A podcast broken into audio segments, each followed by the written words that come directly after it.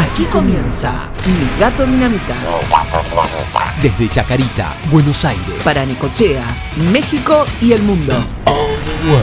MiGatoDinamita.com Arroba Mi Gato Dinamita.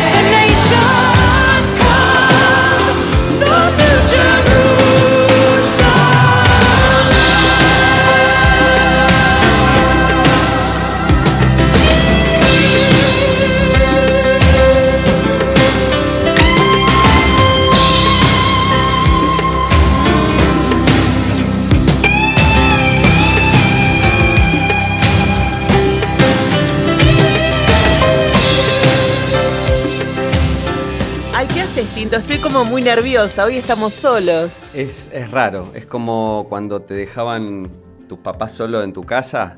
Estaba, estabas todo emocionado, pero después no sabes qué hacer. Porque en realidad eh, el que nos guía en, en todo, digamos, el que nos encausa, eh, no solo en la parte tecnológica, en, en- el transcurso del programa, nos va llevando ese Guille. Yo no sé qué va a pasar ahora donde no tenemos nadie que sea nuestro faro. Bueno, vos sos mi pobre angelito, eh, el, la- el uno, Sí. solo en casa, y yo soy perdido en Nueva York. O al revés, vos elegís. Em, y perdió Nueva York, ¿te acordás que em, se encuentra con Trump? Pensá, ¿quién hubiera dicho que ese iba a ser el presidente, no? Porque Mirá. llega al plaza y pregunta, ¿dónde está el, el mostrador, creo, qué sé yo? Y Trump le dice, por allá. Si revisamos todas las películas norteamericanas de los últimos años, hasta hace cuatro o tres, En todas aparecía Donald Trump y como una figura emblemática de los Estados Unidos y todos los actores le chupaban las medias. Y sí. eh, y muy, muy eh, eh, la historia del, del triunfador, ¿no? Mira, está en un capítulo de Sex and the City donde Samantha entra a un bar y lo, y lo ve a Donald Trump hablando con, con otro millonario y está Mm. meta a hacerle ojitos a ver si se lo levanta. Sí. Después está en una película con Hugh Grant y Sandra Bullock que se llama Amor a Segunda Vista. Me acuerdo. Ahí también aparece. Esa es la que ella es eh, asistente de él. sí. Sí, está Que es un asistente de izquierda y él es súper ultra de derecha, viste que no le importa sí. nada del mundo. Me acuerdo, me acuerdo. Ese- yo tengo una, tuve una época, en realidad me cae muy bien Hugh Grant a mí. A mí Eh, también. Me gusta él, me divierte mucho. Tiene películas que aborrezco. Eh, nueve meses me parece una cosa espantosa que la odio con toda mi alma. Es pero eh, él creo que también la odia. Yo lo escuché en entrevistas decir que es un desastre, que él está en un desastre, que pobre Julian Moore, que es todo culpa de él, que es lo- la peor película del mundo. Pero eh, después en general me cae muy, muy bien. Y Tiene una que se llama Mickey no sé cuánto, ¿no? Mickey Como- Blue Eyes, Mickey Blue Eyes, la del, la con James Caan, la del, la del este mafioso. Muy mala. Pero Muy mala. él se toma con mucho humor a sí mismo. Y me parece que, eh, a diferencia, ojo, no juzgo a, a la gente porque Hollywood es terrible y el, el mundo del espectáculo te lleva puesto. Pero está envejeciendo con mucha gracia. Que, Y con mucha dignidad, con claro. mucha dignidad. Que en Hollywood es difícil porque, viste, siempre eh, uno trata de agarrarse a, la- a la- a lo- los 15 minutos de fama que tiene y, y empiezan las cosas raras, las este, operaciones o este, el boludeo. Y, y él este, lo está haciendo con mucha gracia porque ahora ya en la, esta última que hizo de el esposo de... mm, eh, Meryl Streep. de Meryl Streep en la que canta, o sea, ya eh, se asumió como un maduro, un tipo ya de 60 o 60 y pico, y, y, este, y está muy bien. Pero es medio Cary Grant, él tiene como esa Tiene, cosa, viste, de, de elegancia y un poco de humor y Mm. después que se va adaptando a las épocas y lo hace con, con estilo, está muy bien él. Sí, sí, él es el, como el arquetipo del, eh, en inglés eh, la palabra es bumbling, el bumbling es el que, el que es medio torpe pero sabe que es torpe y entonces este, se toma con humor su propia torpeza, eh, el, el- el personaje del de Notting Hill es como...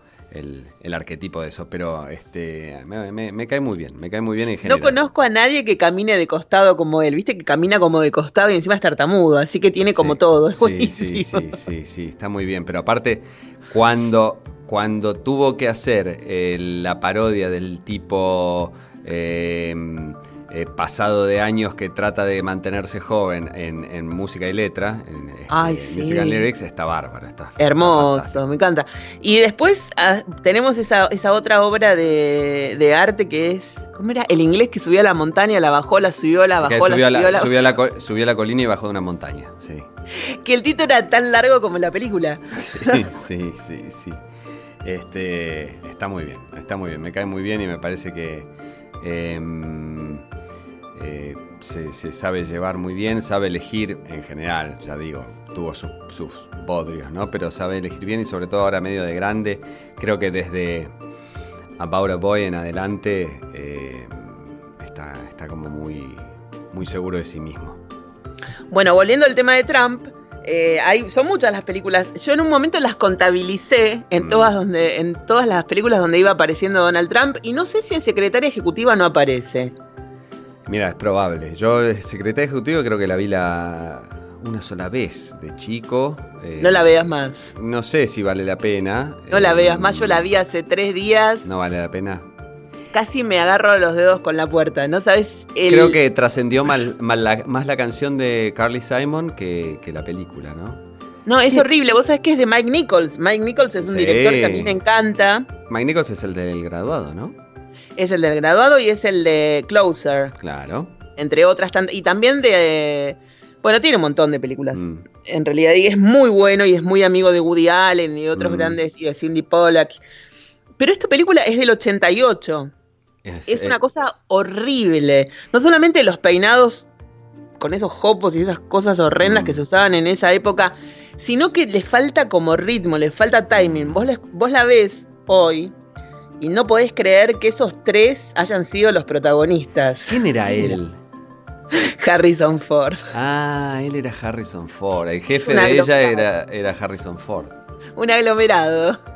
Pobre. No te juro. Vos sabés que hay un montón de escenas donde las chicas lo miran y dicen, ay, qué guapo, y él está con una pajita que parece un boludón. Es un boludón Es en un papel boludón. Él es medio así, ¿no? A mí me acuerdo que me gustó mucho, pero claro, le cuadró perfecto. El personaje me había gustado mucho la que mm, él se. se llamaba, espera. Regarding Henry, la que le pegan un tiro, él era como un. Uno muy turro de Wall Street, qué sé yo, y le pegan un tiro y tiene que arrancar medio de cero, aprender a pierde la memoria, tiene que aprender a leer y la hija le enseña, qué sé yo.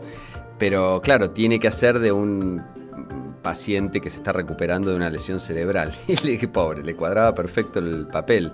este, Totalmente. A su, a su cara inexpresiva. Esa película estaba bien.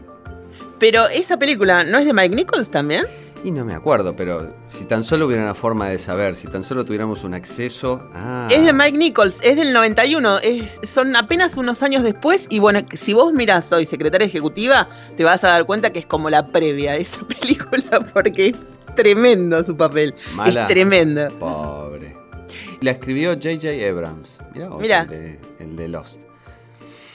Sí, sí, yo más o menos le sigo la carrera a Nichols porque me gusta mucho, tiene cosas que son muy interesantes Mm. y lo recontrabanco, pero bueno, tiene estos, est- estos momentos de cine que querés morir, Mm. como secretaria ejecutiva, que es un año, le lleva un año nada más a Sexo, Mentiras y Video.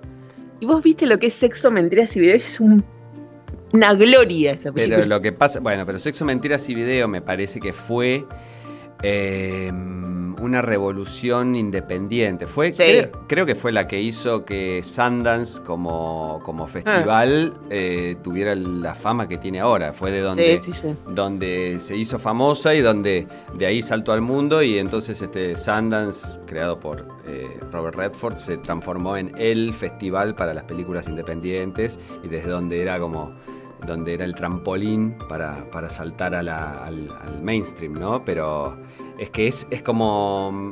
Hay como esos quiebres cada tanto, ¿no? Y como que el cine se, se embota un poquito en los... eh, las características de una época, de una forma de, de los 80, de los 90, lo que fuera, ¿no? y, y- y algo los hace track, algo hace el salto, este, no sé, viste, Pulp Fiction o eh, Sexo, Mentiras y Video, algo hace el clack para saltar al siguiente nivel. Y en ese momento fue Sexo, Mentiras y Video, que es un peliculón. Sí, y viste que el, el papel estaba escrito para Elizabeth McGovern, el papel de Andy McDowell. Ah.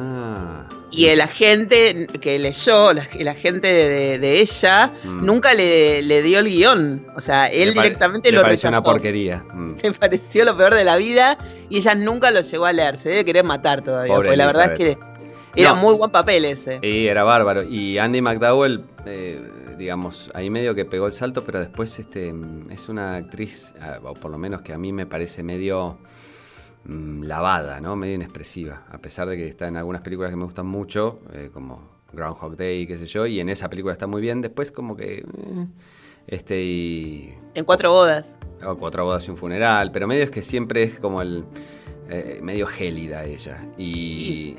y pero este, Elizabeth McGovern, que ahora la, la- la quiero mucho porque la veo seguido en eh, Downton Abbey. eh, Ah, claro. Le hubiera, le hubiera cuadrado bien ese. El- ¿No terminaste Downton Abbey? eh, porque es así, la mm, voy mm, me bajo capítulos para tener encima en los vuelos, en los aviones. Entonces veo uno mm, volando para un lado, otro para el otro, pero en casa no lo suelo ver porque con Nati vemos otras cosas y este y si no no tengo tiempo. Entonces la, la veo en los aviones. Entonces como que la voy dosificando. Me, me vería todo de una sentada, pero este, como que le agarré ese ritmo y es eh, para mí significa este, estar medio arriba de un avión o de viaje o en una sala de espera, entonces ahí es donde, donde lo veo. Pero vengo ya bastante avanzado, creo que estoy terminando la quinta, no me queda mucho por delante. Ah, porque yo soy como mm, arruinadora de... Como a mí no me importa el spoiler, la verdad es que me da igual si vos me contás el final o no, porque en re- lo que yo siento con los finales de todo, de los libros, de las Mm. series, de las películas, es que a vos te lo pueden contar, pero la- cuando vos lo vivenciás y en el contexto, en el todo, ahí se hace la diferencia. Mm, Seguro Por eso yo leo todos los finales antes de los libros y, y siempre busco, hay un, una especie de Wikipedia donde te cuentan to- todos los finales y todas Mm. las, las... Ah, yo lo leo primero antes de empezar una serie, No está mal, no, no está mal. El otro día decía este, un brillante escritor y poeta y tuitero este, que va, va todo en la misma frase. Hoy en día puede ser uno un buen escritor, poeta y también buen tuitero, que es Nicolás Paulsen, que vive, vive en Argentina, allá por el sur. Em, decía que los nombres de los capítulos del Quijote demuestran que una buena narrativa se banca cualquier spoiler, porque básicamente el nombre del capítulo de, de- de cada capítulo del Quijote dice todo lo que pasa. Este, Claro, es una, era un- la rese- es como la reseña de los episodios. Exactamente. Y. y sin embargo uno lo leía con el mismo interés porque ya sabía lo que iba a pasar. Sí, pero eso, digamos, si está bien hecho, no te importa, o sea, no afecta el final. Entonces, bueno, eh, yo a mucha gente le arruiné sin saberlo lo de Downton Abbey porque se me escapaban detalles. Ay, pero no lo habías terminado de ver. Ay, qué pena. Claro, gente que se muere, gente que, es que se- se- encima se muere mucha gente o este, les pasan cosas terribles a mucha gente. Bueno, sí, yo develé todo antes de tiempo. Bueno, la cosa es que el otro día, que hace muy poco, para variar y para meter el tema gatos en, en- en el podcast.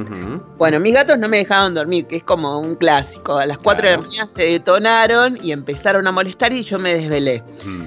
Y me puse a, a buscar algo en Netflix y la verdad es que yo soy de las que, uy, loco, no hay nada en Netflix. Porque bueno, me desvelo muy seguido, entonces Claro. veo mucho. Claro.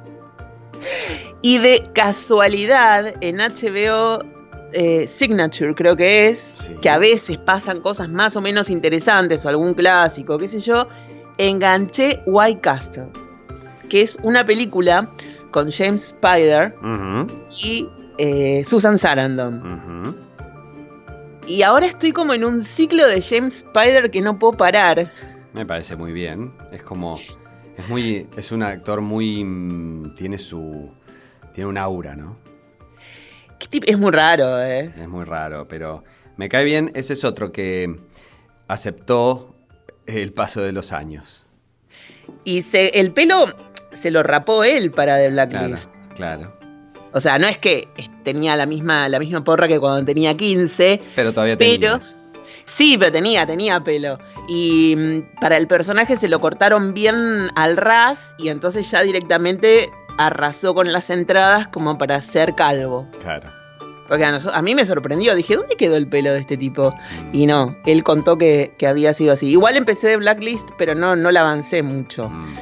Estás Pero- para las películas vos. Y por ahora sí. Mm. Igual hay una que no voy a ver, que yo no sé si viste, que se llama Supernova. Esa está en Netflix. Eh, Desambiguación. A ver, te- estoy entrando a la lista de James Spader. eh, Supernova. Mm, me parece que no la vi. No sé si me animo, ¿eh? No, Supernova no. mm. Ah, esa es como de ciencia ficción. No. No. Pero yo te digo una cosa, de así medio revisando por encima la filmografía, tiene cosas lindas, porque, bueno, yo te decía el otro día en, Twitter, a mí, mi, mi preferido, uno de mis personajes asquerosos y malvados preferidos es eh, James Spader en Pretty in Pink, que es el, el amigo snob y, y es agrandado y clasista de, de este, el personaje de Andrew McCarthy y, y me encanta. Y, mm, pero eh, mira, eh, tiene menos que cero. eh, Wall Street, la verdad que tiene, eh, bueno, Sexo, Mentiras y Video, como vimos decían. Wild Bad Influence, que te dije que también es uno de mis personajes favoritos, que es la mala influencia para... que después no la necesitó en su vida, ¿no? Este, nuestro amigo Rob Lowe, pero en esa película está muy bien. La que te- Crash, Crash es un peliculón. Eh, La, la Crash linda, ¿no? No la Crash eh, que ganó el Oscar, la Crash que está buena. esa. No, la de Cronenberg. Claro, la de Cronenberg, no la Crash de Sandra Bullock, que es un espanto para mí. Nadie la recuerda. Nadie la recuerda. Oh. Stargate. Tiene Stargate. Stargate, Stargate que es con. eh, creo que también está eh, este, la chica trans de. ¿Cómo se llama? De. Ay, ¿cómo se llama la película esta del soldado del, del Ira? Ah, sí, el juego de las lágrimas. Eh, claro, del juego de las lágrimas. Jay Davidson, que era este, eh, del juego de las lágrimas, mira vos. Sí. Ah, voy a ver Stargate. Está Kurt Russell también. Tucker Ay, Russell y la dirigió Roland Emmerich, que a veces hace cada bodrio. Bueno, pero ese que le gusta que exploten las cosas, es el de Día de la Independencia y. A mí me este- gusta Día de la Independencia, ¿eh? pero me gustan todas las películas donde, donde ay, bueno, muere mucha gente.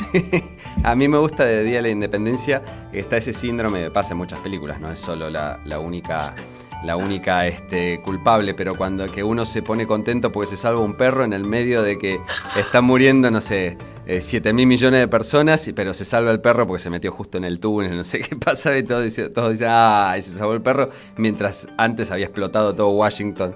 Este, es muy gracioso. Bueno, ¿ves? En Jurassic Park, cuando se salvan todos, a mí me da odio. ¿Qué quieres que te diga? Yo quiero que se mueran todos. O sea, basta, chicos. Se les cae un cable electrocutado en la cabeza. No podés sobrevivir, pibe. Basta. Matalo ya. Bueno. Eso no lo soporto. No, me fui re enojada de- de- de- del cine con Jurassic Park. No, no me lo banco a Spielberg. Lamentablemente, le pido perdón a todos, pero no me van a. Si nos escucha, tenemos varios este, oyentes, o por lo menos gente amiga en, en Twitter que son muy fans de Spielberg. A mí Spielberg en general, eh, no, me gusta, me gusta, me gusta Spielberg. No, no, no le tengo encono ni, ni mucho menos. Este. No, lo único que me gusta de Spielberg y mucho es Múnich, que no le gusta a nadie. Ay, a mí me encanta Múnich. La- y, Ah. y es de esas películas, viste que hay películas que por ahí uno no, no las, no sé, por, por ahí no las recuerda como las mejores o que no, no te parece, o, o- o si te dicen, che, ¿cuál es la mejor película que viste? Ni se te cruza por la cabeza, pero si la cruzás, ah, no importa si está por la mitad, qué sé yo, la dejás, bueno, a mí me pasa con, con Múnich.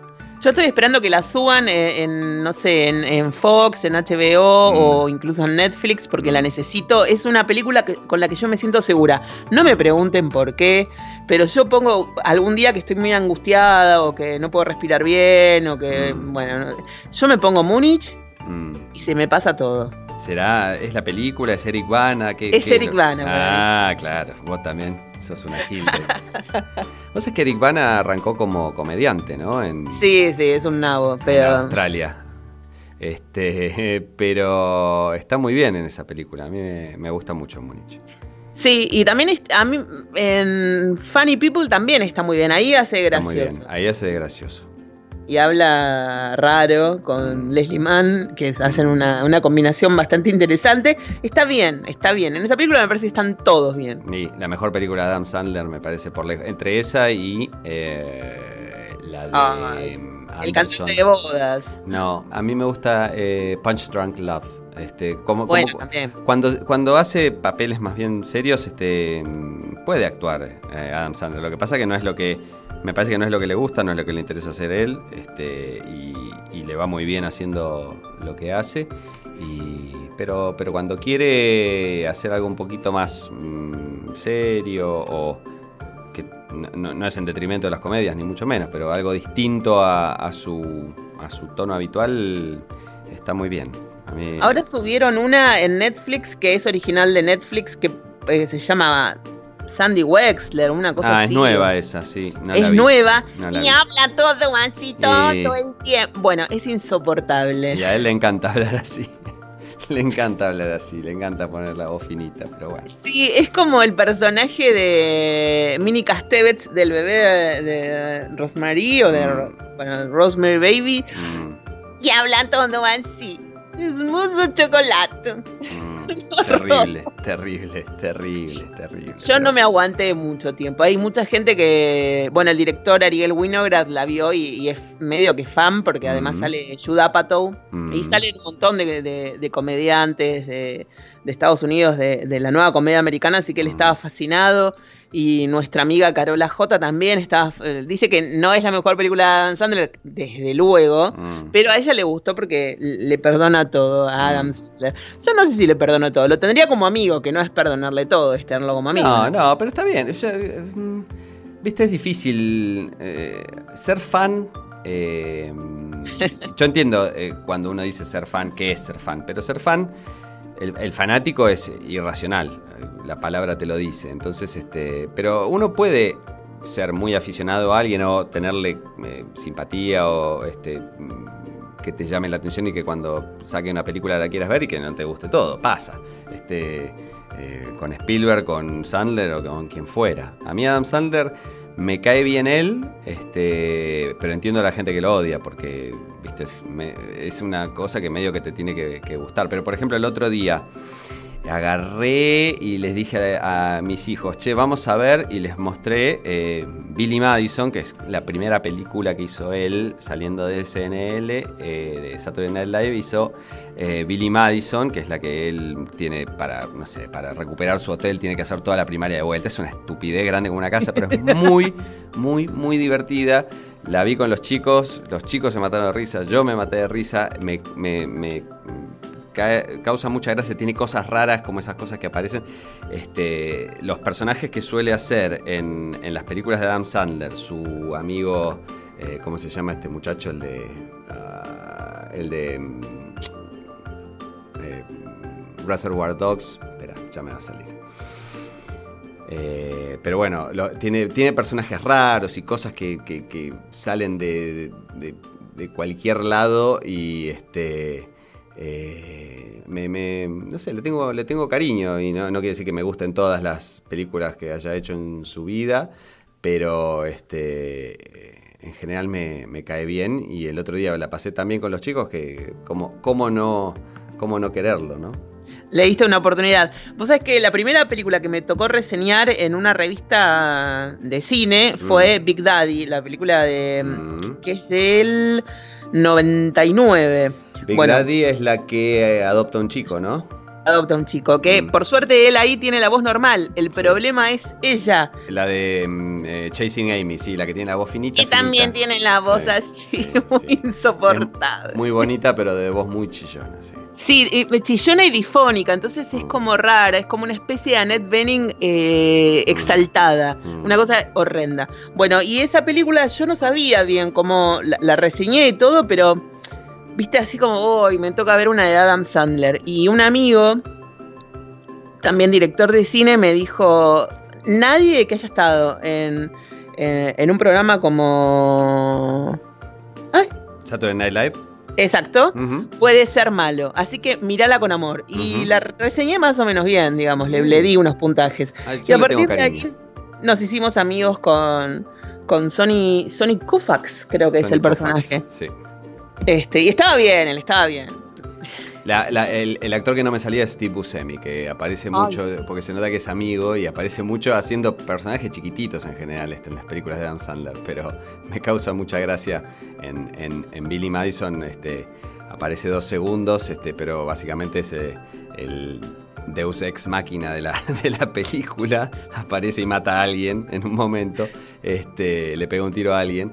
Y, y, este, me, me cae muy bien, tiene así esas cosas completamente, como dicen los, eh, los americanos, que salen, eh, comes out of left field, ¿no? que aparecen de la nada, este, inesperadas. Y, pero bueno, este, está muy bien. Qué, qué cinematográficos que arrancamos hoy, pero es culpa, Sí, de, culpa de James a- Spader, me parece. Sí, qué lindo que es. Le vamos a mandar un beso y le dedicamos el episodio. De una, allá que estamos hablando de cine, una película de, de Buscemi que a mí me gusta muchísimo y que tal vez no es tan tan conocida, digamos, tiene una carrera bastante prolífica, ha hecho de todo. Es una película que se llama, justamente, hay una película en mi sopa, Mm. es de Alexandre Rockwell, es súper independiente, es del año 92. Alexandre Rockwell no tiene muchas películas, creo que debe tener filmadas tres nada más. Mm. Y, y la verdad es que es un director muy interesante. No, tiene más. Eh, yo ya le perdí, la, le, le perdí la pista, pero tiene más. Es un director muy, muy interesante. Y en esta película a Buscemi se le aparece como una especie de ángel eh, muy raro. Mm.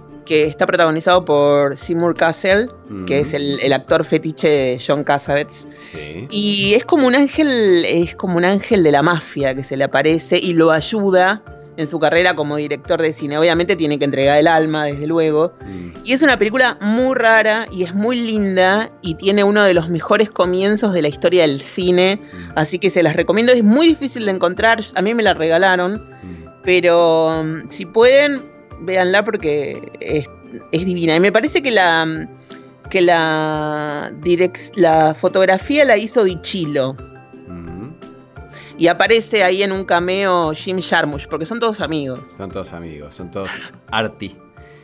Son todos claro, este, mm, Di Chilo, Tom Di Chilo era eh, el director de fotografía de todas las películas de Jarmusch, al menos de las primeras, Mm. y de los cortos. Entonces, bueno, él después arrancó su, su carrera como director de cine y es bueno Di Chilo. Tiene unas películas muy raras. Muy, muy fumadas, no sé, no sé viste, con qué, pero mu- muy, interesante también es Di Chilo. Y obviamente la fotografía que tiene Di Chilo en sus películas es buenísima. Ah, mirá, estoy mirando que está en, en In the Soup, que es esta que me decís vos de Sí. Alexander Rockwell, y, mirando eh, la filmografía de Rockwell, hizo uno de los segmentos de. Hay, hubo una película que se llama Four Rooms, este, que tiene que pasa en un hotel y tiene segmentos por. Tarantino. eh, Tarantino, Alison Anders, este, uno es de Alexander Rockwell, otro de Robert Rodríguez, todos sus, todos esos amigotes. Este, mira vos, uno, uno de los segmentos es de él. Qué piola. Sí.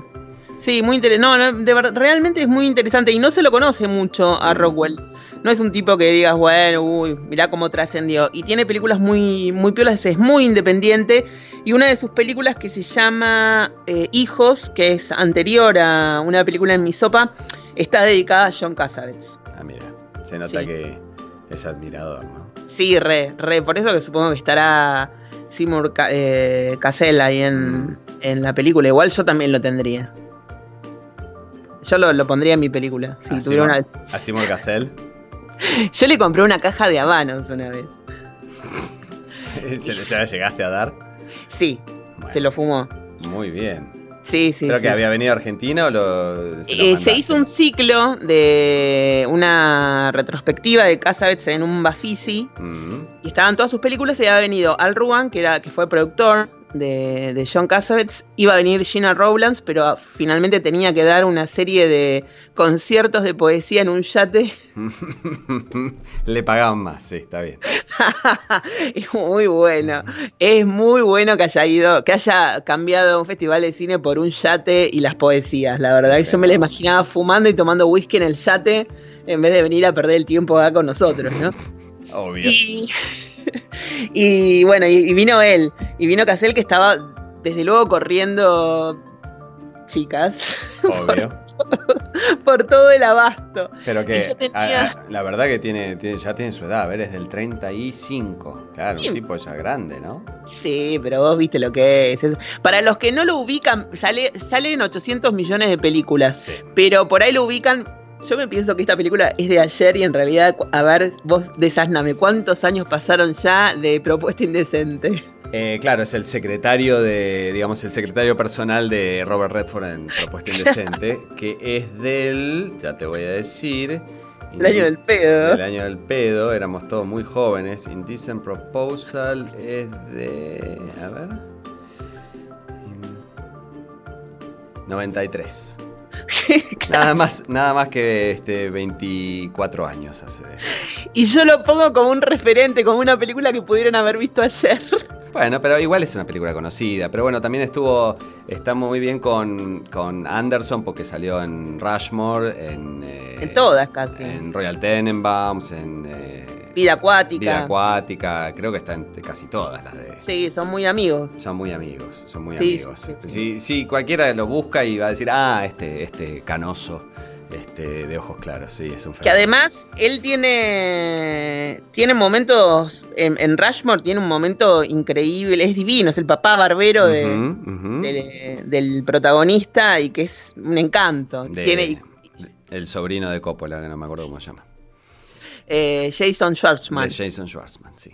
y mm, tiene ese momento final con el tema de de a ver, ayúdame con la banda, me salen los Kings, pero no son los Kings, son los Faces. Los Faces. El tema, el tema final, que es glorioso, todos bailando, eh, con la cámara realentada en la fiesta del colegio, y ahí está eh, él, bailando con, con la maestra, ¿no? Es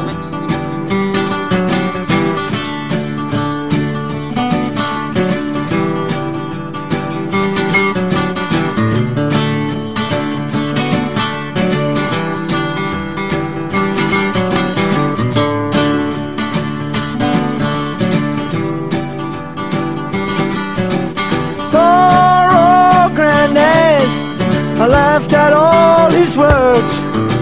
I thought he was a bitter man. He spoke of women's ways.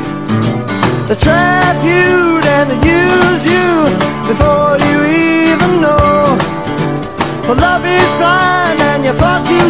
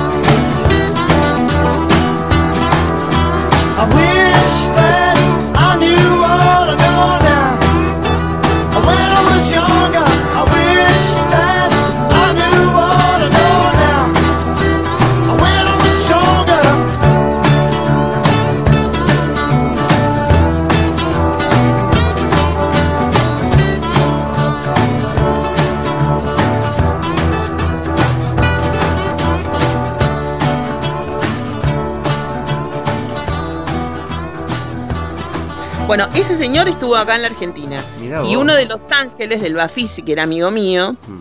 eh, me, me ayudó a conocerlo y le entregué una caja de habanos, que en ese momento conseguir una caja de habanos acá era casi imposible. No sé por qué. Era... Ponele que el 90. Y ahí No, tenías- 90 no, tenías 99. que- tenías que ir a la casa del Habano, ahí en la calle Paraguay, casi Florida. Sí, pues yo no, no, no fumaba menos habano, no tenía idea dónde conseguir. Y todavía creo que internet no era lo que es ahora, que lo Y buscas, lo googleás y compras por Mercado Libre. No. Había que conocer a alguien. Había que patear el, patear el camino. Bueno, le conseguí una caja de habanos que me debe haber salido a la mitad de mi casa. Y se la llevaste. Se la llevé. Y Al Ruan me firmó el libro de, de un- uno de los libros que yo tenía de, de Casabets y lo perdí. Bueno, por lo menos no te lo comió un gato. O por ahí decís que lo perdís para no contar que, lo- que lo perdiste, para no contar que en realidad se lo comió un gato. Porque ya estás. No. Ya te da vergüenza. Sí, ya me da vergüenza. El, único libro que espero que nunca me coma un gato, que yo ya, di- digamos que por una cuestión de conocer a las bestias felinas con las que vivo, debería cambiarlo de lugar, es uno de Diane Arbus. Mm, pero está firmado o no. No, no. Ojalá. ¿Sabes qué? Me, pero ¿Qué te iba a decir? ¿Cuál es la de fotos de los eh, medio freaks? Sí, sí, sí, sí, sí. Mm. Hay un libro que está buenísimo de ella, que me, que me regaló un- una ex pareja mía y, y, bueno, no, no lo quiero perder. La verdad que está es divino Mm. y ya veo que mañana, viste, Courtney se rasca las, eh, se afila las uñas ahí y me lo desloma. Vamos, a, vamos a hacer así. Vamos a hacer. Pongamos una regla que tenés que seguir porque para, para evitar estas cosas. Todo libro, vamos a decir, todo libro de tapa dura o cuyo valor exceda, vamos a ponerlo en dólares para, para que sea que sirva para el futuro, eh, cuyo valor exceda 50 dólares lo tenés que poner en algún lugar que no lo agarren los gatos.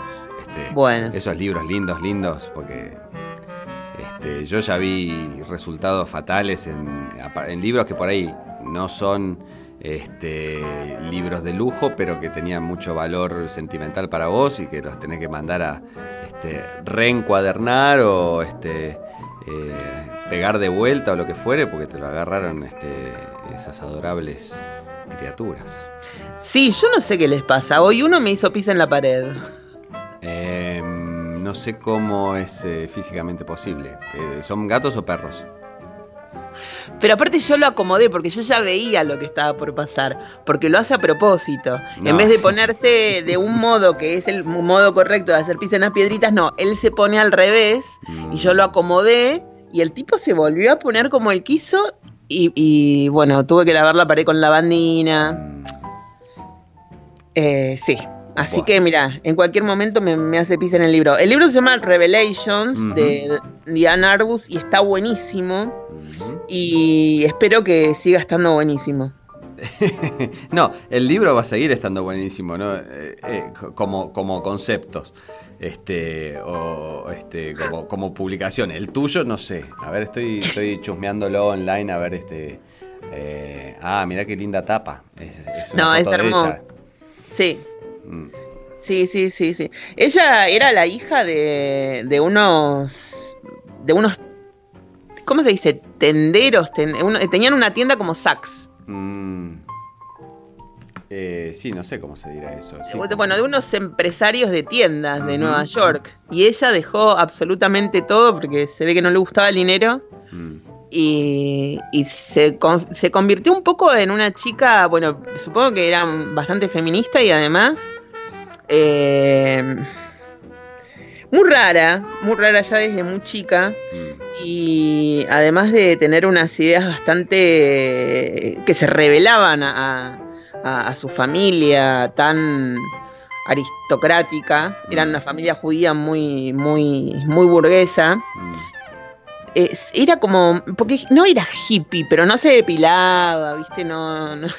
No, no, la gente, sí, sí, sí, tenía un, un cierto, me parece una postura de mm, inconformismo ante las, este, convenci- lo convencional, ¿no? Sí.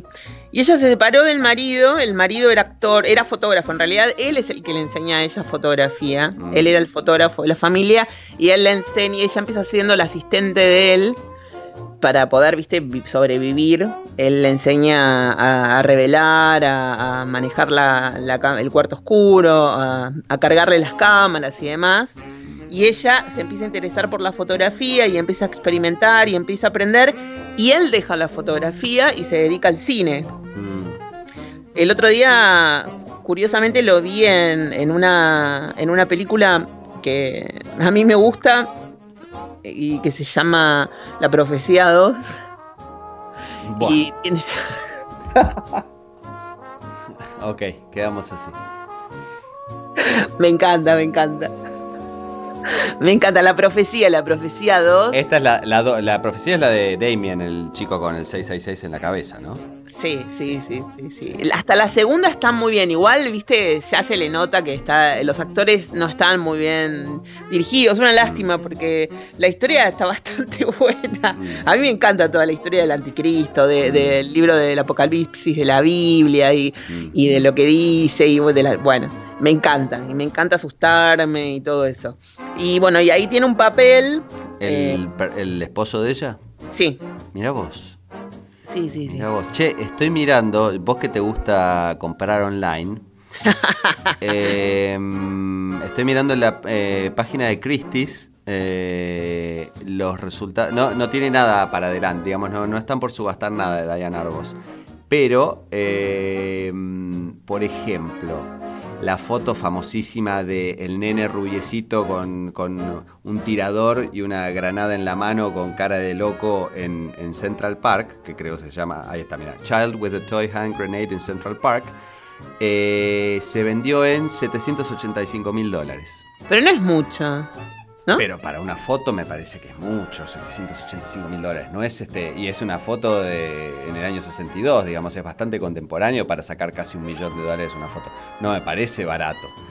Después la del, la del gigante con los padres, viste que hay uno que es una foto de un, de un gigante en la casa en el Bronx con los padres, 583 mil dólares. Ah, bueno.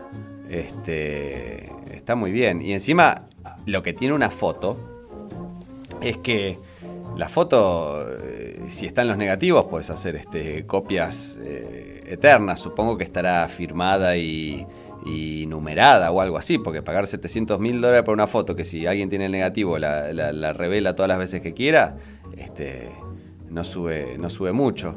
La de una que me gusta mucho, que es la de una pareja medio abrazada, eh, una chica con el pelo medio caído en la cara y el pibe, los dos con sobre todo, este, en la calle Hudson en Nueva York, eh, 200 mil dólares. Eh, ese- Ah. ese- Eso es, este, eso es barato. Eso, Eso es accesible. En, tu concepto es barato. Claro, yo ayer, mira, no estaba como, no, no, viste, así como fastidiosa y no sabía qué, qué mirar, qué ver, no me podía enganchar con nada. Estoy con esta, con esta serie tan famosa, mm, la de la política, ahora me olvidé cómo se llama, eh, House of House of Cards. House of, House of Cards. Y no me podía, no, no entendía ya los diálogos, no, no sabía qué pasaba. Y me metí con una, con una película que se llama. Benny Courtney, por favor, no hagas lío, Benny. Eh, se llama La Mejor Oferta. A mí Tornatore no me gusta, Mm. para nada. Pero parece que esta película está bastante bien. Y, y justamente habla de, de un tipo que es como. que tiene como, como un lugar de subasta de arte. Ah, mira. Y no sabés, yo estaba desbocada ayer mirando cómo subastaban. Desbocada, me quería comprar todo lo que subastaba. Son divertidas las subastas. Yo fui a un par, siempre mirando, no comprando, pero son muy divertidas. Este. No de arte. Bueno, a, a- a una de arte. En una época acá, ¿te acordás que se hacían. Eh, ¿Qué es el Banco Ciudad? Sí, Eh, sí, sí. Ahí se hacían este, algunas subastas y eran, estaban buenas. Y Sí. fui a una de esas. Eh, que había de todo, ¿viste? Hay muebles y Joyas. pinturas y joyas de este y, y candelabros y ese tipo de cosas. Este, y esas son divertidas. Después también fui a subastas de autos, este, que también son, son muy divertidas. Pero eh, son- es, un ambiente fascinante. ¿eh? Claro, y lo que a mí me causó mucha gracia, había una, un cuadro que se subastaba, que yo lo vi y dije, yo lo quiero, antes de que empezaran, y la subasta abrió con, no sé, 2.000 euros, era muy poco. Y si escuchan de fondo es Courtney que está tratando de romper algo. Bueno, no, me, me extrañaría. ¿eh? Y, y resulta que él tiene como una especie de doble agente, no sé si se llama así, la gente del mundillo del arte que está escuchando este podcast en- ahora mismo va a decir, no, está hablando mal, no se dice así. No importa. Bueno, pero Eh, hablar, vos sabés que hablar sabiendo no es el estilo de este podcast. Dale. No, claro. Bueno, él tenía como un doble agente que le hacía el juego, ¿no? Mientras todos, cuando él se quería quedar con un cuadro a poco valor, o más o menos poco valor, este, este tipo lo compraba Mm. y después se lo daba a- al, al que, al que manejaba la subasta y este le pagaba lo que el otro había desembolsado. Y, mm, y lo vendieron creo que 8 mil euros, no me acuerdo, pero no era mucho, era un cuadrazo. Yo decía, ay, no lo puedo creer. ¿Qué? Viste, porque el tipo ya avisoraba que ese cuadro iba a ser como un exitazo dentro de muchos años. Mm. Y cae en la casa de una piba que tiene agorafobia, Mm. que es como una especie de villa increíble con millones de cuartos y, y lleno de obras de arte, desde mm, estatuas, bustos, y tienen una de estas cosas que a mí me dan mucha impresión, que se llaman, eh, hay estas cositas con engranaje. Eh, Un autómata. Ah, un autómata, sí, sí, sí. A mí me da mucha impresión, la verdad. Yo me dan como miedito. No sé si tendría uno en casa. Son muy de película de terror, por eso. Claro, sí, bueno, a mí no me copan mucho. Y el tipo empieza a, a reconstruir uno que, que es de los de los grosos grosos, Mm. eh, de uno de los, digamos, más famosos creadores de autómatas o diseñadores de autómatas, Mm. y, y se los va llevando, se lo va robando, porque en realidad hay piecitas de, de este mm, de esto tiradas por todo el sótano, Mm. y él las va juntando en una bolsita y se las mete en el bolsillo, y se las lleva a un especialista en autómatas y lo van a, lo empiezan a armar. Y bueno, no sé, ayer la dejé porque ya se tornaba medio delirante todo. Dije, no, bueno, Tornatore, Qué raro, qué raro Tornatore, ¿no? mordiste el pasto, yo no me puedo bancar esto. Claro, el tipo se enamora y en medio de la subasta pierde el control, ¿viste? No confunde un Picasso con una estatua. Yo ya Claro, dije, no, no claro. soporto más. Claro. Pero mientras miraba los cuadros y todas las cosas que el tipo tenía y cómo las guardaba en su, en su super mansión detrás de un lugar que me hizo acordar mucho a vos, el, el tipo tiene miedo de tocar a la gente, no quiere tener contacto con la gente, entonces usa guantes. Tiene como una fobia. para comer. Mm, Y tiene todo un armario, un armario no, un vestidor mm. Repleto de guantes de todos los tipos, estilos, Claro, telas, texturas. Porque era parte de, ese- de lo que se ponía todos los días, como calzoncillos. Y como las medias. Claro. Y me acordé de tus medias. Cuando dije, ay, esto se lo tengo que mostrar tintado. Este, este vestidor es una maravilla. Bueno, y el tipo, con un control remoto, pasaba todos los guantes, abría, subía, bajaba, qué sé yo, y de pronto toca un botón Mm. y ese, ese vestidor se abre y te vas a una, una especie de caja fuerte, abrís esa caja fuerte y apareces en una especie, era, te imaginás la casa, porque eso, ¿cuánto espacio tenés que tener? Sí, claro. eh, abrías y accedías a otra habitación gigante llena de cuadros de mujeres. Mm. Y él ahí tenía un ridículo, porque él tenía un silloncito chiquito y se sentaba ahí a tomar un vermú y a mirar los cuadros. Pero sacalos al living. Jeffrey Rush. Me hiciste, me hiciste acordar, eh, creo que lo conté acá, puede ser, pero viste, también nosotros este, reciclamos, así que no, no, no me da miedo, no me da miedo volver a contar. Por cuestiones de la vida y de trabajo y qué sé yo, eh, un día tuve que ir a la casa de eh, Pepito Cibrián.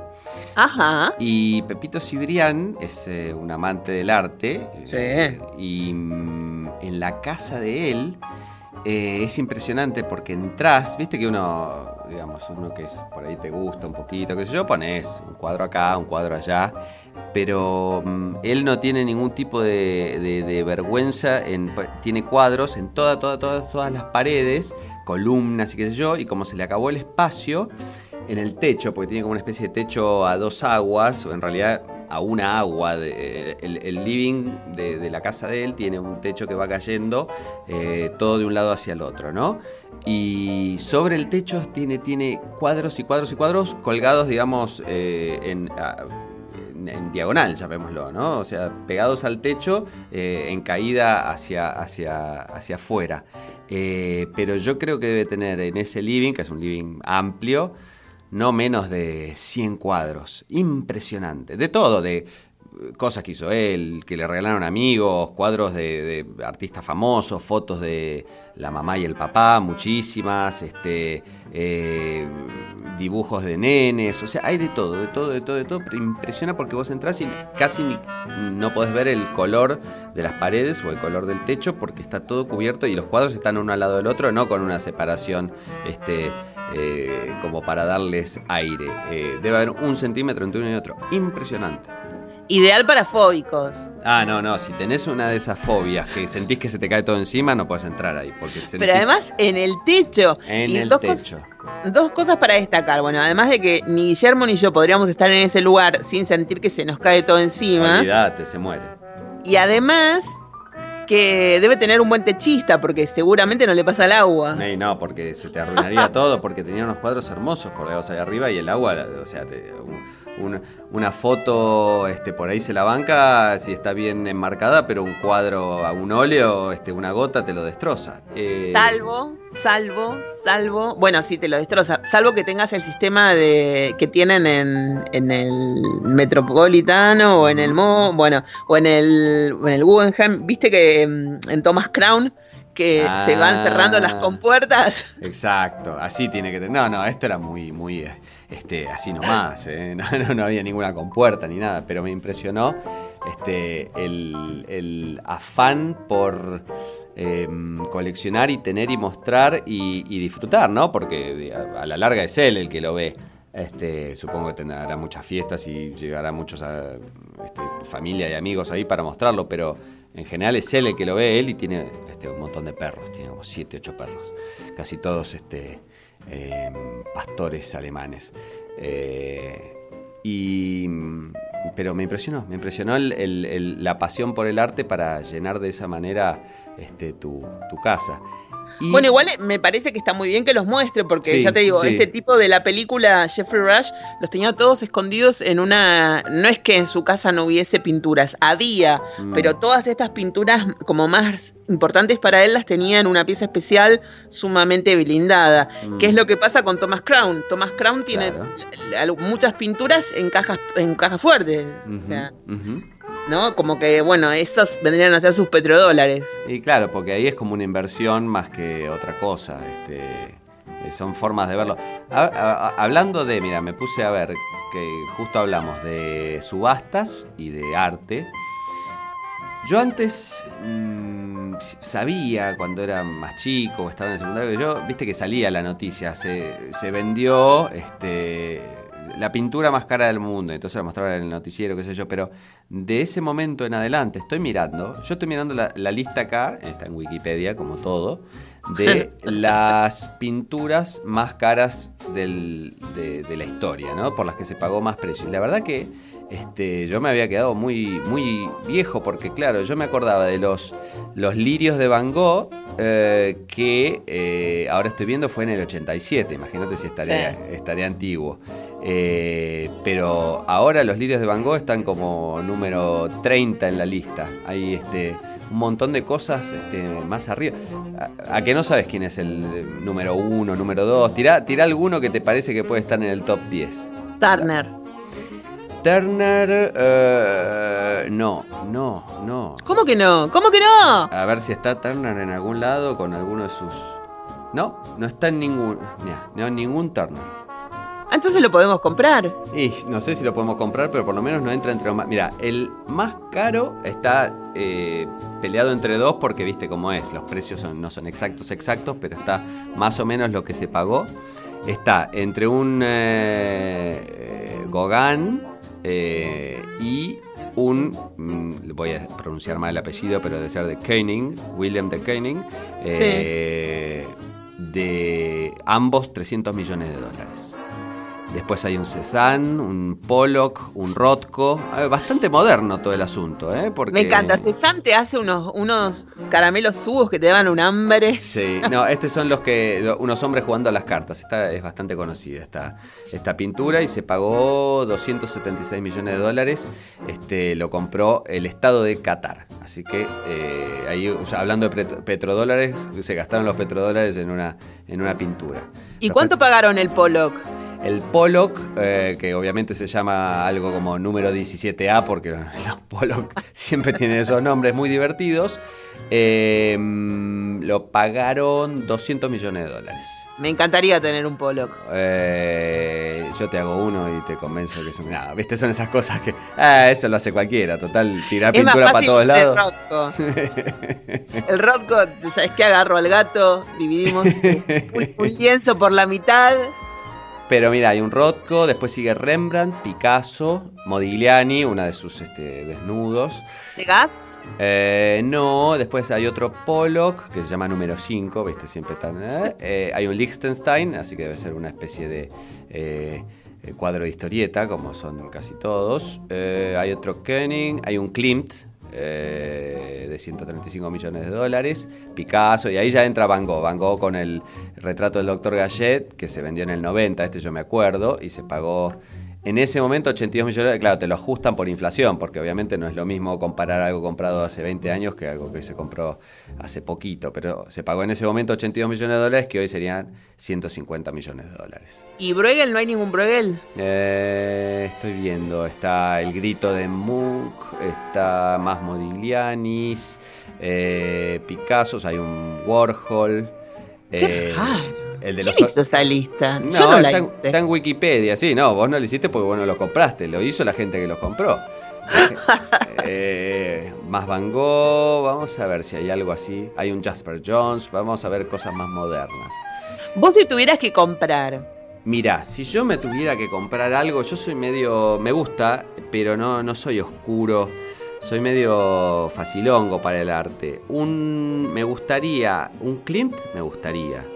Eh, un Liechtenstein me gustaría. Un. ¿Qué más tenemos acá? Un Rothko. Hay, hay un- una de las naturalezas muertas de Cézanne no estaría mal, ¿eh? Son lindas para poner en una cocina. ya pondría en la cocina. Eh, pero más moderno. mm, A mí Warhol mucho, mucho no me gusta, pero. Eh, ah, mirá Yo tendría el Jackie, el Jackie de. de- El Jackie de Warhol. Y claro, con tu obsesión con los Kennedy tenés que tener un, un Jackie. Sí. Un Jackie o el de Grace Kelly, esos me gustan. Hay uno acá que se llama, a ver, Men in Her Life. ¿Qué es- ¿Cuál será este? Men in Her Life. Que es. eh, ah, Elizabeth Taylor con todos sus maridos. Este, es una- un montón de fotos de Elizabeth Taylor con todos sus maridos. Eh, está buena esa para, para tener. Hay uno de cuatro Marlons, ese está bueno. Los ocho Elvis, todos esos se pagaron mucha plata.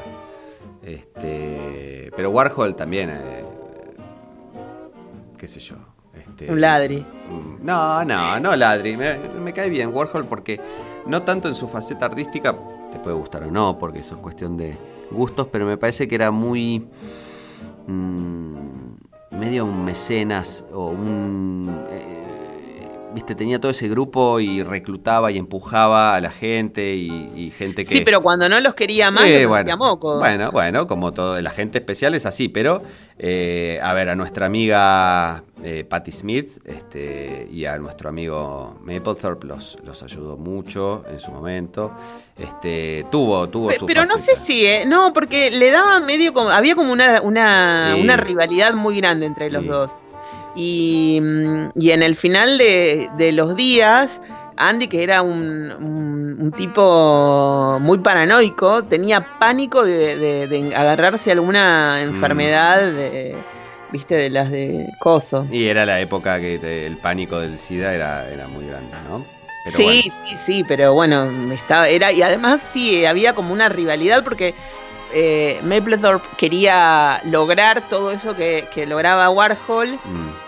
Pero en realidad para mí trascendió de un modo increíble eh, con, su arte. A mí me parece que lo que hacía Mapplethorpe es alucinante. Y a mí me gusta mucho, pero ves, por ejemplo, ahí está bueno mm, una cosa que, viste que está el artista que desdeña o que, eh, el tema del éxito es como algo reñido con el arte verdadero y, lo ven como algo mercantilista, qué sé yo. Y está la gente que quiere tener éxito, un Warhol, un Mapplethorpe o, o varios más, y que no por eso quiere decir que se estén vendiendo, que se estén prostituyendo, ni mucho menos. Eh, buscaban eso y, y- su arte me parece que es parte y, y es resultado de esa búsqueda también. No, no, no, está bueno eso.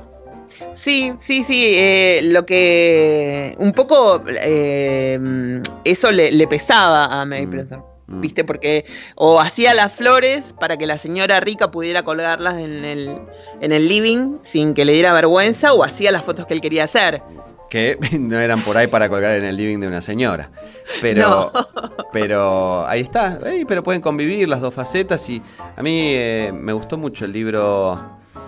¿Cómo se llama el libro de Patti Smith acerca de eh, We Were, Éramos jóvenes, ¿no? Éramos chicos. Éramos niños, éramos niños, ¿no? sí, son- sí. eh, We Were Kids? Este, lo leí un verano y me pareció. eh, Llorás. Y sí, sí, es terrible. Este, pero eh, es más que nada centrado en Mapplethorpe, va, en su, su, su romance, ¿no? Y su relación. Este, y, y quedé medio fascinado con, con Mapplethorpe después de eso, medio que lo tenía escuchado y había visto cosas de él y qué sé yo, pero al, al- al enterarme bien de su historia, este, me, le dio como otra, otra dimensión.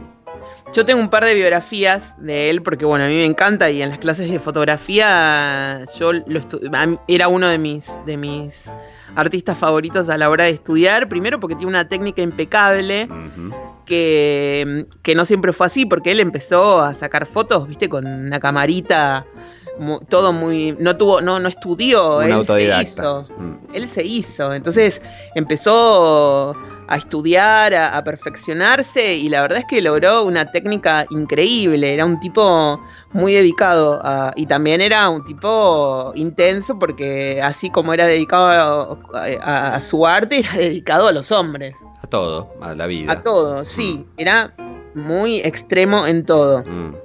Y después, eh, hace poco vi un, un documental sobre él en HBO. Ah, y yo lo vi también, lo agarré también. Eh, está muy bien ese. Eh, sí, me gustó, me gustó, me, me hizo acordar de un montón de cosas sobre él que, que tenía olvidadas. Y bueno, yo quisiera tener una foto de él colgada en mi casa. Mm. Hay una, mm, uno de sus autorretratos, Mm. yo pagaría por, por uno de esos. ¿Cuál de todos? ¿Uno, ¿Uno para colgar en el living o uno para no colgar en el living? No, uno para colgar, aunque Ah, sea en bueno. la pieza. Bueno. Hay uno que, que él está medio joven, Mm. que- Viste que hay, hay como hay un montón, pero hay uno que está como más envejecido que tiene un bastón Sí, con una, sí. bueno, ese no. Hay otro que está más joven con una campera de Campera cuero. de cuero, sí, claro. Ese ese quiero. Con Ese esos quiero. ojos tan, tan, este, penetrantes, ojazos de- diría uno, ¿no? Terrible. terrible. Sí, Terrible. Y después yo pondría eh, en mi casa un, a ver, un Elizabeth Payton, alguno así, tipo un Jarvis, Mm. Elizabeth Payton o algún rockero. Mira, hasta pondría uno de los de los hermanos Gallagher, pintados por Elizabeth Payton, porque quiero tener un cuadro de Elizabeth Payton. Y después, mm, bueno, un Turner tengo que tener. El tema es dónde lo metes a Turner, porque si tenés una casa... Y- Pero ahí o, o lo metes en el mismo ambiente que la- los otros y haces un gran Desastre. collage o lo llevas. Ese lo tenés que tener en. Un Turner va, tiene que tener eh, paredes de madera y, y alguien fumando en pipa cerca. Tiene que estar en un lugar así medio de. de este. eh, viste, con, con olor a, a- a cuero y tabaco y, y- y un fuego. Bueno, para eh, eso tendría que estar en la sala estar de invierno, donde uno ve las películas de miedo, las películas Claro. de mar, El viejo y el mar, Claro. y, y ve Titanic. todo- y se toman whisky, un brandy con la estufa prendida. Todo marítimo y lees a Hemingway. Moby Dick. Moby Dick. Está muy bien, está muy bien. Bueno, ahí ya Este, encontramos un lugar para. Siempre baratito nosotros. Tiene que ser una mansión con varias cosas. Este, comprar un Mapplethorpe, un Turner, un Peyton, eh, este, todo baratito va a salir. Mira, bueno. ayer estuve viendo un piso en el Strogamú. Teníamos que hablar de bienes raíces de nuevo. es obvio. Con unos pasillos muy grandes. La verdad es que unos pasillos muy grandes y muy lindos. Y unas, y unas paredes muy grandes y muy amplias, 400 metros cuadrados. mm. Así que ahí puedo poner y 3, ahí 4, te alcanza. 3, 4 cuadritos, estás bien. Sí, sí, sí, Eh, sí, sí. No, y Ya. ahora están estos, estos nuevos, eh, parece que se está moviendo un poco el mercado inmobiliario porque están estos eh, eh, préstamos nuevos que, que se ajustan, bla, bla, bla. ¿A Este, dónde se ajustan? No se ajustan a comprar ese departamento. No, no, no, bueno, pero. Y bueno, pero si no probás, no, el no ya lo tenés. Vos andá y presentate. Me sacan volando. Van a, voy a hacer noticia en crónica. Fue despedida con un manguerazo por atrevida. No, pero, pero bueno, ahí pondría uno de esos Mm. y si me, no sé, si me alcanza para el de Warhol de, mm, de, de Jack Jackie. Y si no lo... con- mira, llamás a alguno de estos tipos, ahora no, no, no voy a, a- a dar el nombre, pero viste que hay muchos de estos artistas que tienen esta técnica que ahora no me acuerdo cómo se llama, que sobre una foto te hacen la- una pintura pop. Mm, mm. Y hay uno que es muy conocido, que es el que hizo la, la tapa de- del disco de Gustavo Cerati. Que a Gustavo Cerati no le gustó y ese cuadro se lo regalaron a un amigo mío. Mm. Y bueno, ya El- está. Bueno, y le pido, le, le doy una foto de Jackie y le digo, haceme la foto de Jackie para colgar en, en el living. y le pones ahí unos detergentes de fondo, unos collages, le pegamos papelitos y hacemos una obra nueva. Perfecto. No, y si le querés dar una vuelta de rosca más pop todavía, decirle que te haga la foto de Natalie Portman haciendo de Jackie. Ahí ya está. O sea, eh, el arte se come al arte que se come al arte. Está fantástico. ¿Y por qué no lo hacemos nosotros? Y sí, con Photoshop hoy en día. Te digo que mañana lo hago, ¿eh? eh, en, dos, en, en un ratito lo sacamos. Yo ahora, ahora te la mando, ahora te la mando por, por WhatsApp. Sí, porque. Andy- ah, hoy, hoy en día Andy Warhol mandaría sus obras por WhatsApp. Vamos a hacer lo mismo. La sube a la nube. che, descargate, eh, primero pagame y después te, te doy la clave para que lo puedas descargar. Está en WeTransfer, pero pasame, pasame 300 pesos y te, lo- te mando la clave. che, está bien, yo podría hacer eso, ¿no? Eh, Lo de la, la foto de Jackie. Muy bien. Mirá qué, qué buena idea, pero te lo tengo, pero film- la firmás vos. Obvio. Ahora, ah, 10 minutos te la mando. Ahora cortamos que creo que ya estamos llegando al límite este, prepactado este, de grabación y, y te, te la mando en- en- eh, con el celular. Te la. Mira, ni prendo la compu. Ahora vas a ver. Pero elegir una copa. Che, estoy mm, a- eh, viendo más cosas de los Kennedy. Mi vieja me regaló dos libros y uno de los libros es eh, American Tabloid Ajá. de Elroy, Ajá. Que es sobre el asesinato de Kennedy. Bueno, es un quilombo, te digo que me lo regaló en inglés porque se piensa que yo leo muy bien. Bueno, en inglés leo bastante bien, mm, lo hablo pésimo. Pero, me- y es muy interesante el libro. Es de, de todos los libros que hay así de ficción, hay uno que se llama Libra, que es de, de Lilo, que está, ¿De que está bien, Claro. Pero e- este es mucho mejor y me parece que es parte de la trilogía americana. Y, mm, y después hay otro que ahora no me acuerdo cómo se llama, pero que habla sobre, sobre, más que nada, sobre la vida de los Kennedy. Pero este es muy bueno. Yo cuando termine les voy a contar. Y después me regaló el de Camelot. Ajá. Eh, uno, ¿qué pasó después de Camelot? Una cosa así. Así que estoy de vuelta sumergida. No, pero está en- bueno, no, y, y Elroy es divertido para leer. Va, a mí me gusta Elroy. Sí, pero viene como medio denzón, ¿viste? No es una cosa que digas, bueno, que voy a, me voy a la playa, eh, me llevo una cocucha y me voy a leer este libro. No, me ve, como, ¿viste? Cuando. Pero a mí me gusta mucho también para leer, Claro, es muy, y, muy y yo interesante. leí cuando vi LA Confidential, después leí el libro, este, ese, la Black Dahlia, este, está, está bien, está muy bueno, está divertido. Bueno, hoy tuvimos un episodio sin interrupciones. Muy bien, sin interrupciones, muy artístico, pasamos de eh, cine a la fotografía, al arte, qué sé yo, la música la pondremos este, en, nuestros cortes este, musicales.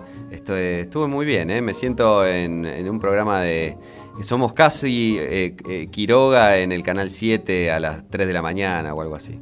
Nos faltó el- el- la copita de Anicet y éramos Rómulo Berruti y, Pobres. y Carlos Morelli. Pobres, Morelli. ¿Cuál murió? ¿Beruti o Morelli? Beruti me parece. Pobre. Sí, yo los quería mucho. Ellos me han adiestrado durante una época medio brava donde no se veía casi ningún tipo de cine Y con era cosas eso, que era el sábado a la noche para ver algo, este, y de chico, de adolescente era, para los, para lo- los adolescentes hormonales era tratar de ver un poquito de piel, porque a veces era el único lugar donde se podía ver algo.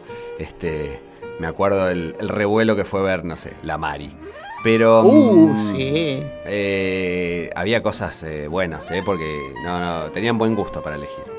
No, elegían unas cosas maravillosas. Yo ahí vi peliculones que en su momento decía, buah, mira lo que estoy mirando. Pero cuando pasaba el tiempo y, y- y vos recordabas esas películas y las volvés a buscar y las volvés a ver o las viste en un ciclo de cine ahora, no sé, en alguna cinemateca, te morís porque eran un Mm. infierno. Mm. La verdad es que una gloria nuestro cine. A mí me gusta mucho el cine nacional y lo banco. No, no sé si el de ahora, pero hasta la década del 60 igual yo veo mucho de mm, Adela Torre. Mm. eh, me gusta mucho ese infierno tan temido, viste, esas Mm. cosas. Sí, truculentas y melodramáticas, pero está muy bien. Aparte el cine argentino, como decir el cine argentino, sí, hay- una identidad, pero hay tantas cosas distintas que como decir no me gusta el cine argentino, como decir no me gusta la música. Eh, Claro, claro, no hay muy de todo. amplio. Puede ser que hoy pongamos apéndice de películas con esto, Puede ¿eh? ser, puede ser. Hacemos un listado de todas las películas de las que hablamos. Bueno, saludos a todos los oyentes eh, y Guillo, te extrañamos a ver si este, venís a poner orden, porque hacemos cualquier cosa. ¿eh?